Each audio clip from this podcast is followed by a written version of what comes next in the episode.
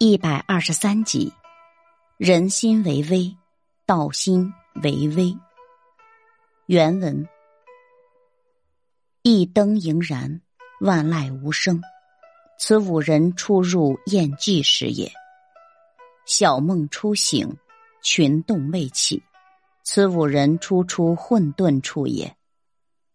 乘此而一念回光，迥然反照。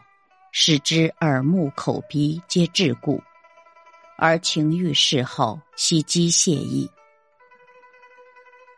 原文的意思是，在微弱夜灯中，大地无声，万籁俱寂。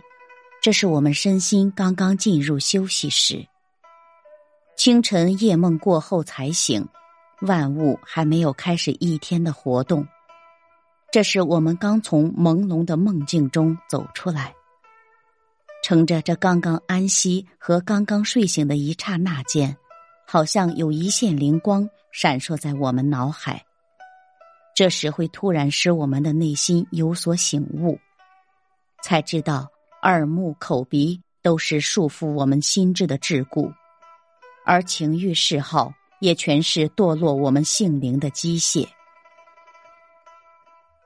感悟：人们为了寻求内心的平衡，为了求得心灵安宁，从古到今进行了苦苦探索。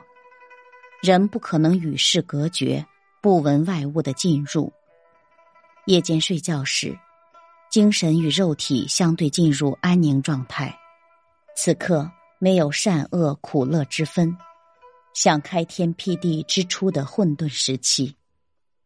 从梦中睡醒，身心到现实不再空虚，又有了实际行动，是非善恶观念便又开始发生。所以在夜深人静、万籁俱寂时，我们要像曾子那样，以是非善恶的标准反省自己，反省由于耳鼻目口所产生的情欲，在静寂中，在是非标准中。是否有违道义？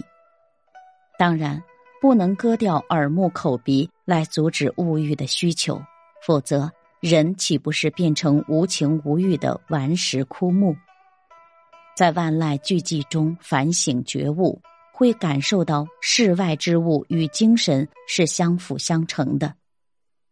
人处在一种空寂与现实的困扰中，往往是矛盾的。